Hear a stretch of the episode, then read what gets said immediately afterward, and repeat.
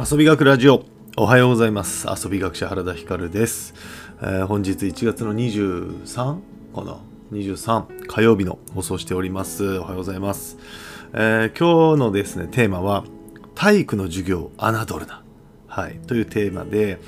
えー、まあね体育を受ける子どもたちそしてその親御さん、え、さらに言えば体育の授業をする学校の先生方にもですね、まあまあ、ぜひ伝えたい、えー、お話です。あのね、体育の授業を侮るなっていうものテーマでお話をするんですが、本当にね、えー、大学の授業で 如実な、あの結果が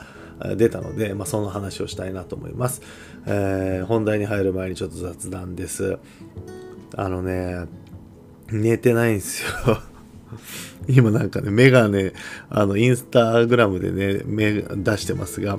メガネでね、パジャマ着て、え完全なんかスイッチ入ってない感じの雰囲気で収録を今お送りしているんですけども、昨日からね、えっ、と、結構仕事がちょっと立て込んでたんですけど、でもそんな中ね、今日家族の行事が午前中にもちょっと入りそうだったんで、頑張って仕事をね、えー、終わらせようと思って、でまあ珍しくね朝早く起きてそういう時大体やるんですが最近今日ね寒いからそう今日一日寒いということでちょっとね朝起きれなそうだなと思ったからもう昨日の夜からずっとやっててあのもう気づいたらこの時間ずっと起きてて この時間でした。あのジンをね頼まれてて、えー、知り合いの方からですね小冊子。ジンマガジンズインですね。はい、このラジオでもねお話をしました。この小冊子を作るお仕事をちょっとね出版社としていただいておりまして、えー、それのサンプルをね、えー、作ったりとかあとはねドローンの国家資格の僕試験官をになるんですよ。でその試験官になるためのテストに合格しないといけなくてオンラインテスト。それをね朝方ようやく合格しました。とかね、えー、YouTube の次の動画の編集したりとかえー、バタバタとやってたところでしたあ。ちなみに、えっ、ー、と、昨日、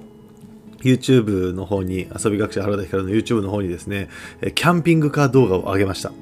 昨日のね、ラジオでもお伝えしましたが、ついにキャンピングカーが来たと。で、このキャンピングカーの内装がどんな風になってるの？こんな感じの仕様なんですよっていうのをですね、1本目の動画で、納車その日に納車したその日のそのまんまの状態で出してますので、ぜひ皆さんご覧ください。あのー、300万円です。15年落ちです。15年前に、えー、まあね、えっ、ー、と、できた15年落ちのキャンピングカー、そして300万円ぐらいの金額。えー、こんなキャンピングカーがどういう仕様なのかっていうので、ぜひ見てください。あのー今後はね、えっ、と、その皿の状態から壁紙をちょっと変えたりとか、えー、なんだろうね、ハンドル周り、運転席周りをちょっとね、カスタムしたりとか、あとは、えー、使いながらバッテリーとかを増やしたり減らしたり、えー、いろんなことをね、やっていって、どんどんどんどんカスタムしていって、キャンピングカーってこういうのがあったらいいよ、これが辛いよ、これがいいよっていうのをね、どんどん出していきたいと思いますので、えー、ぜひ今のうちにチャンネル登録をお願いします。えー、昨日ね、この動画を出してね、あのー、これからキャンピングカーシリーズやりますよってね、言ったところね、登録者がね、5人ぐらい増えたかな。そう、それだけで5人ぐらい増えて、そうだったので、えっと、みんなね、注目してますので、ぜひ、えー、皆さんも注目してみてください。あ、おはようございます。はい。えー、YouTube の方もね、ぜひ見てください。えー、ということで、今日の本題です。体育の授業を侮るなというテーマで今日はお送りしたいと思います。昨日ですね、月曜日だったので、えー、毎週恒例の佐賀大学の、えっ、と、授業に行ってきたんですよ。あ、コメント来ましたね。納車おめでとうございます。カスタム楽しみにしてます。あ、ありがとうございます。ね、車中泊常連の方からのコメントです。ね、キャンピングカーがね、いや、ま、そもそも、ま、まず1点言うと、運転めっちゃ怖いです。はい、運転がね、やっぱね、慣れないね。から、ちょっと今ね、練習中なので、必要以上に、えー、キャンピングカーに乗ってね、ちょっと練習をしてるところです。で、今日のね、テーマ、あの、お話なんですが、その、佐賀大学でね、えー、体育の授業をやってます。体育の授業をやってて、えー、まあ、テニスとね、卓球を交互にやるっていうのなんですが、え、それでですね、僕が今、卓球ブロックなんですよ。卓球を2月頭ぐらいまでやる。で、えもう一人の先生が、えー、坂本先生ってね、えー、サッカーのもうベテランの先生が、えーと、テニスを今やってるんですよ。でたまにねそれぞれテニスと卓球それぞれやってるんですがたまに雨降ったりとか、うん、悪天候の時に外でテニスができないのでそういう時はね一緒に卓球やるんですよ。で、えー、一緒に卓球やるんだけどもう対抗戦みたいな感じで坂本クラス対原田クラスでですね対決みたいな感じでやるんですよ。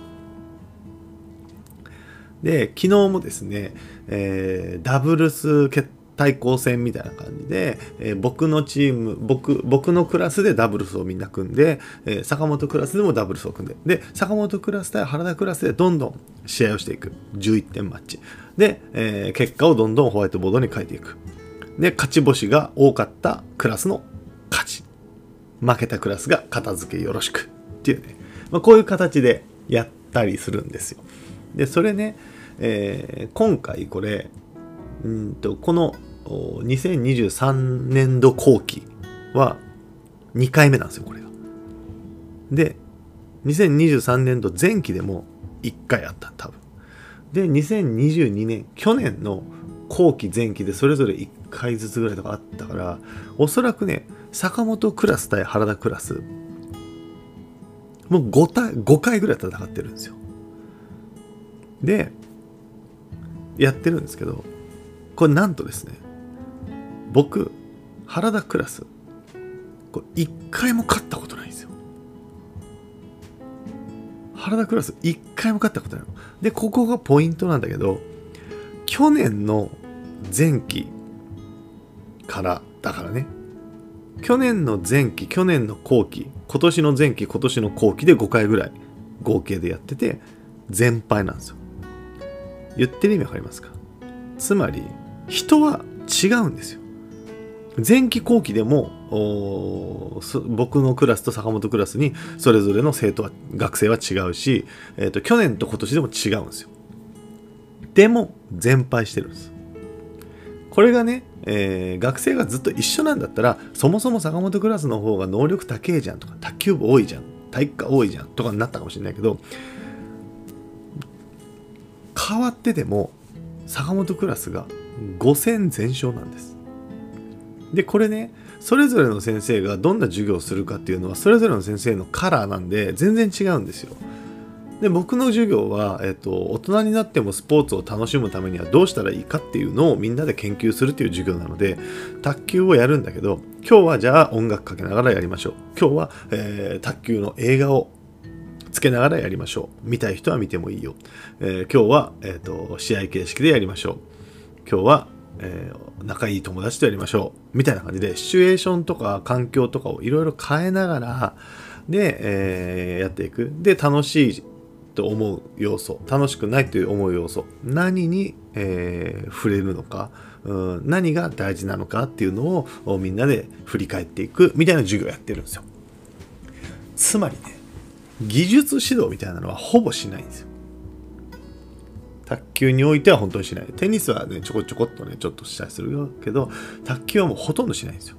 で、かたやね、坂本クラスどんなことやってるんですかって聞いたら、坂本クラスでは、やっぱ坂本先生は、えっと、最初にちょっとね、サーブ、何種類かのサーブの練習みたいなのを10分ぐらいちょっとさせてから試合とか。